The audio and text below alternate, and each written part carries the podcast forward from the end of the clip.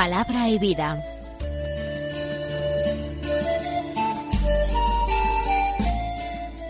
Con el padre Manuel Horta desde Sevilla.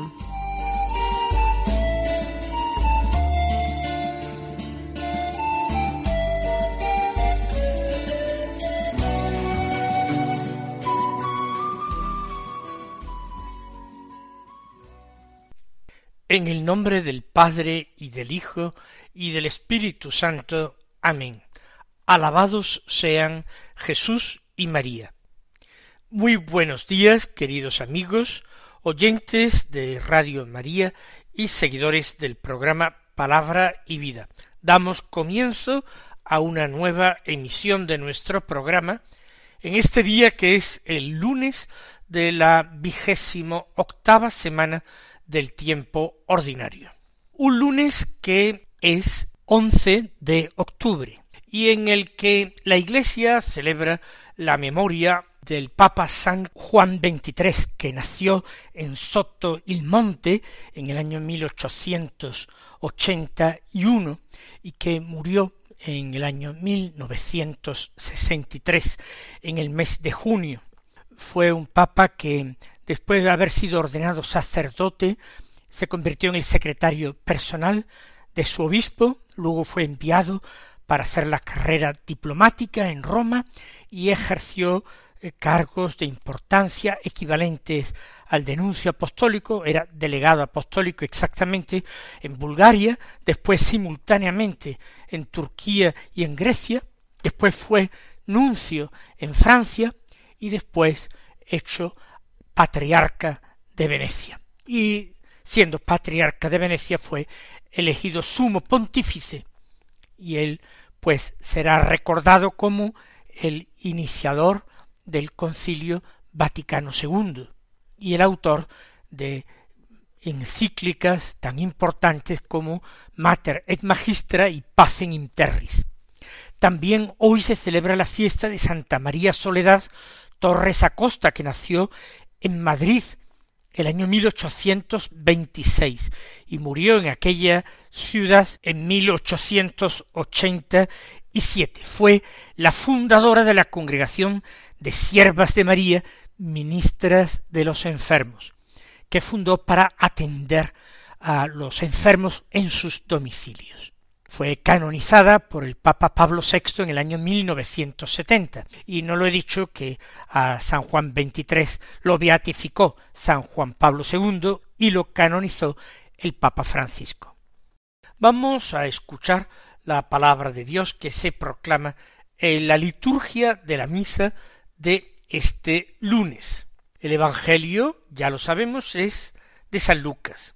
Estamos en el capítulo once del que escuchamos los versículos 29 al 32 que dicen así, en aquel tiempo la gente se apiñaba alrededor de Jesús, y él se puso a decirles, esta generación es una generación perversa, pide un signo, pero no se le dará más signo que el signo de Jonás. Pues como Jonás fue un signo para los habitantes de Nínive, lo mismo será el Hijo del hombre para esta generación. La reina del sur se levantará en el juicio contra los hombres de esta generación y hará que los condenen porque ella vino desde los confines de la tierra para escuchar la sabiduría de Salomón. Y aquí hay uno que es más que Salomón. Los hombres de Nínive se alzarán en el juicio contra esta generación y harán que la condenen porque ellos se convirtieron con la proclamación de Jonás, y aquí hay uno que es más que Jonás. De nuevo encontramos en este texto del Evangelio a Jesús rodeado de una multitud. La gente, dice el Evangelio, se apiñaba alrededor de Jesús. Ojalá esto que se dice fuera literalmente verdad, porque apiñarse es formar una piña. Y si es cierto que física y materialmente así es, y el Señor se encuentra en ocasiones agobiado por ese apretujamiento de la multitud, sin embargo, en los corazones de muchos hay una distancia en relación con Jesús. Ellos quieren ser voluntariamente, son testigos de sus prodigios, de sus milagros. Pero cuando se les pide un paso adelante, cuando se les pide ese acto de fe valiente, comprometido, ya no son capaces, miran para otro lado, buscan pasar sin complicaciones y sin enfrentamientos con las autoridades religiosas o políticas del país. A esta multitud apiñada el Señor se pone a enseñarles y no halaga sus oídos.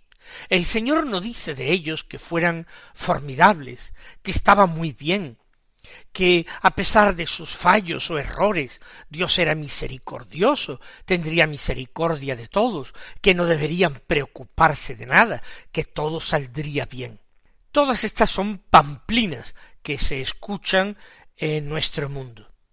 Jesús empieza así su predicación de hoy. Esta generación es una generación perversa. Se refiere el Señor a los hombres de su época, sí, en primer lugar a los hombres de su época, pero el Evangelio es para todos los tiempos.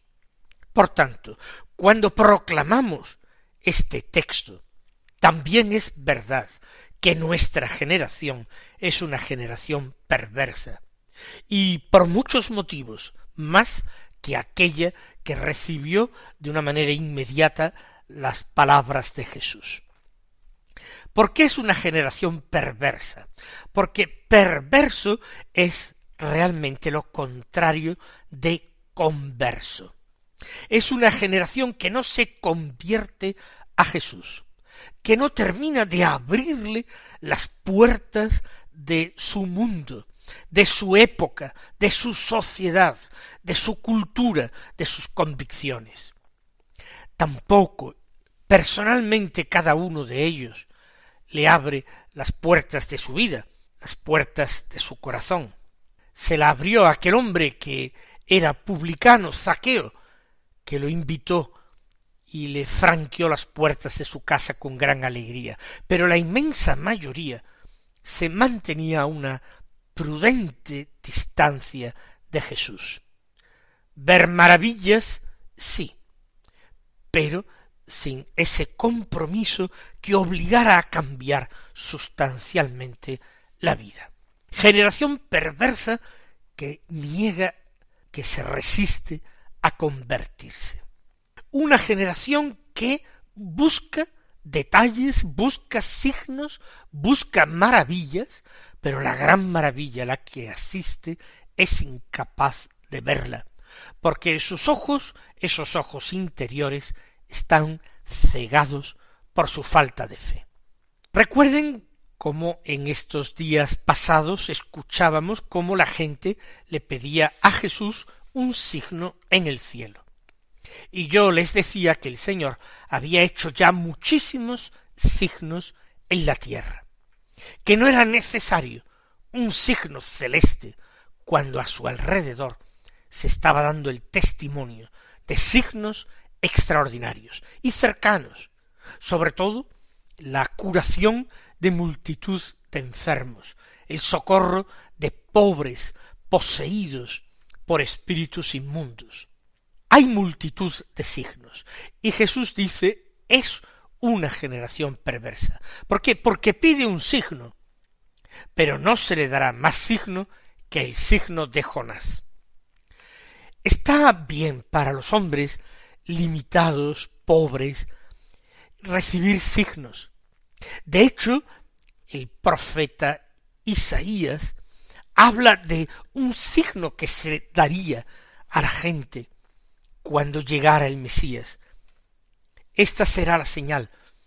Una virgen da a luz un hijo y le pondrán por nombre Emmanuel, que significa Dios con nosotros en el Evangelio de San Lucas en el capítulo segundo, a los pastores que velan por turnos su rebaño, Los ángeles le dan un signo. Id a Belén, a la ciudad de David, y encontraréis a un niño, a un niño pequeño, envuelto en pañales y recostado en un pesebre de animales. Es una señal tremenda, una señal desconcertante. Nadie podía imaginarse que el Mesías, que el rey de Israel, iba a ser presentado a los pobres bajo la apariencia y bajo la realidad de un niño pobre. Sí, la gente puede pedir un signo, pero Dios dará el signo que Él crea conveniente, el signo que realmente hable de Jesús. No el que deje embobado a la gente mirando al cielo. No, el signo que desconcierte a la gente porque revele un poco cómo es el corazón de Dios, cómo es su Hijo querido, cómo es el Mesías de Israel. ¿Cuál va a ser este signo? El Señor está preparando un signo extraordinario y definitivo, y Él lo caracteriza como el signo de Jonás. Hemos de entender que los oyentes de Jesús están familiarizados con la palabra de los profetas, que escuchan cada sábado en la sinagoga, escuchan, repiten, aprenden, cantan, comentan. Jonás fue un signo para los habitantes de Nínive. Nínive era una gran ciudad, pecadora y corrompida, un lugar en que reinaba la violencia y la injusticia. Jonás se presentó allí predicando, y todos sintieron cómo el corazón se les conmovía, prestaron crédito a la palabra de Dios, pero también creyeron que Dios era misericordioso, y si ellos se convertían y hacían penitencia, ojo, si se convertían y hacían penitencia, Dios podría tener compasión de ellos, podría arrepentirse de las amenazas realizadas podría concederles. Jonás fue un signo, su sola presencia fue un signo para los habitantes de Nínive. Pues bien, el Hijo del Hombre, como se llama a sí mismo Jesús, también será un signo para esta generación. No se trata de algo particular que él haga, es sola su persona la que es la que constituye un signo. Pues continúa diciendo, como Jonás fue un signo para los habitantes de Nínive, lo mismo será el Hijo del Hombre para esta generación, él mismo. La reina del sur se levantará en el juicio contra los hombres de esta generación y hará que los condenen. ¿Quién es la reina del sur? Es un episodio que nosotros encontramos en el libro de los reyes. Es una reina que venía del sur, por tanto de África, más al sur de Egipto, quizás de Sudán, de Nubia, es del reino de Saba, legendaria reina. Ella vino a conocer al rey Salomón, del que se contaban prodigios. Se trata de la época más brillante de la monarquía judía. El sucesor de David fue Salomón, el gran constructor del templo de Jerusalén, para el que reunió una cantidad extraordinaria de oro, de metales preciosos, de maderas finas y preciosas, de cedro, etc., y reunió en su torno a una gran cantidad de personal especializado, orfebres, ebanistas, carpinteros, canteros, albañiles. La reina del sur, la reina de Saba, escuchó de la sabiduría extraordinaria de Salomón y de sus riquezas legendarias, y quiso venir en persona para conocerle para darse cuenta si realmente aquel edificio, el templo que había construido Salomón, era tan fastuoso como se decía de él, y si su sabiduría era tal como se pregonaba de ella. Y efectivamente el viaje se realizó y Salomón le mostró toda su magnificencia y le demostró también su sabiduría, regresando aquella reina a su patria encantada con lo que había visto y oído. Salomón era un signo para la reina de Sábalo fue, pero también Salomón era una figura del Mesías que habría de venir. Salomón, su propio nombre, significa paz, es el rey pacífico, a diferencia de su padre, que fue un belicoso guerrero que sometió pueblos, por eso Dios no le permitió construir el templo, porque había vertido mucha sangre. Salomón fue un rey pacífico. Es, además, Salomón el hijo de David. Y se anuncia el Mesías de Israel como el hijo de David, como el descendiente de David por antonomasia. Era el rey sabio, y el Mesías cuando venga será la sabiduría de Dios encarnada personificada. Él traerá una sabiduría nueva. Él escribirá la ley de Dios en los corazones de los hombres, para que todos puedan llegar a conocer esta ley y a cumplir esta ley. Pues si la reina de Saba quedó fascinada con la presencia, con la figura de Salomón, si quedó realmente encantada con su enseñanza, y volvió a su tierra edificada con todo ello, siendo creyente en su corazón del Dios de Israel. Ahora los hombres de esta época tienen a, a alguien que es más que Salomón. Y sin embargo es una generación perversa que se resiste a convertirse. Por eso la reina del sur en el juicio se levantará como parte acusadora contra los hombres de esta generación y hará que los condenen. ¿Por qué? Porque ella puede dar testimonio de que habiendo recibido muchísimo menos, le fue suficiente para creer, para enderezar sus pasos, para cambiar su rumbo en la vida. Mientras que los que están conviviendo, no ya con Salomón, sino con el verdadero hijo de David, con el verdadero rey pacífico, con quien es la sabiduría del Padre encarnada, esos se resisten a creer. Merecen, por tanto, la condenación si no se arrepienten, si no hacen penitencia, si no se convierten. Aquí, dice Jesús, hay uno que es más que Salomón.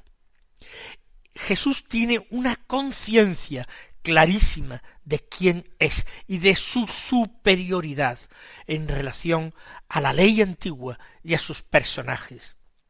Recuerden cómo en el Sermón de la Montaña Jesús repite varias veces aquello de habéis oído que se dijo a los antiguos. Pero yo os digo, los antiguos es Moisés y su generación y las generaciones de israelitas posteriores, pues Jesús se sitúa por encima de Moisés y por encima de la ley. Esto es difícil de aceptar para un judío. Y ahora Jesús dice que él es más que Salomón. Continúa el Señor diciendo, los hombres de Nínive se alzarán en el juicio contra esta generación y harán que los condenen, que la condenen. Hay dos testigos de cargo contra esta generación. Por una parte, la reina del sur, la reina de Saba, como acabamos de escuchar.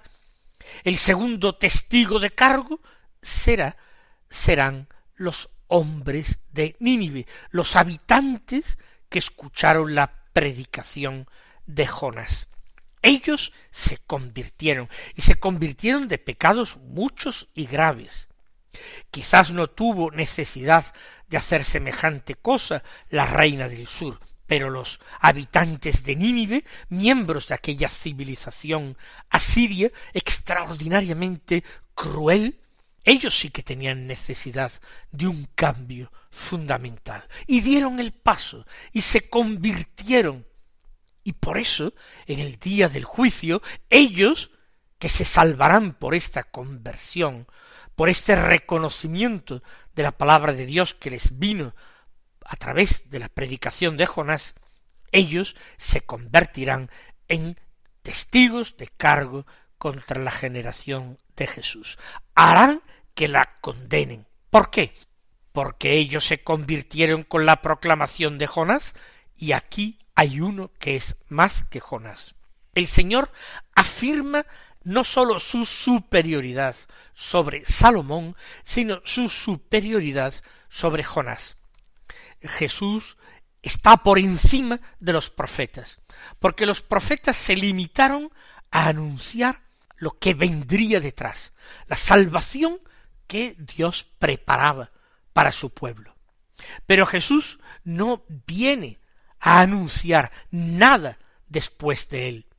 El Evangelio es el mismo. Cuando el Señor dice, por ejemplo, el reino de los cielos, el reino de Dios, en medio de vosotros está, o dentro de vosotros está, según la traducción que escojamos, está viniendo a decir que Él es el reino. Él no es solamente el que anuncia el reino, eso lo anunciaba Juan Bautista, cuando predicaba acerca de alguien que se encontraba ya en medio de ellos, al que vosotros no conocéis pero que os bautizará con Espíritu Santo y fuego. Jesús no anuncia a nadie después que él. Cierto que en los discursos de la última cena habla del Espíritu Santo, que el Padre enviará después de que él haya regresado al Padre.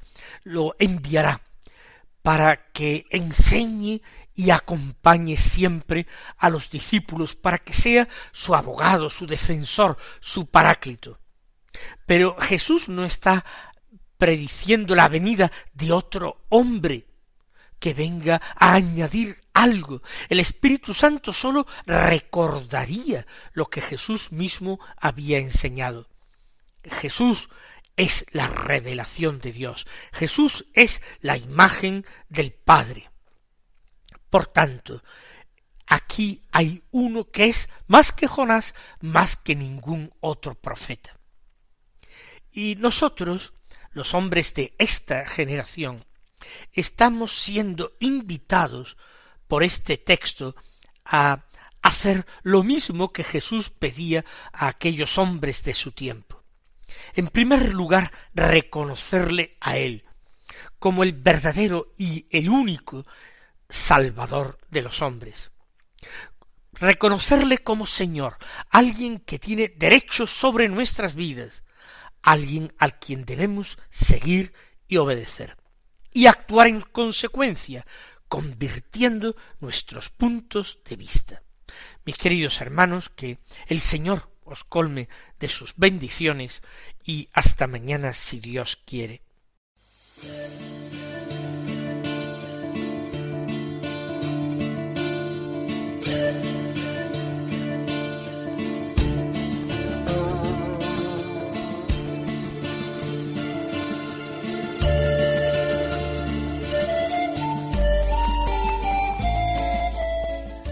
Concluye Palabra y Vida, un programa dirigido desde Sevilla por el Padre Manuel Horta.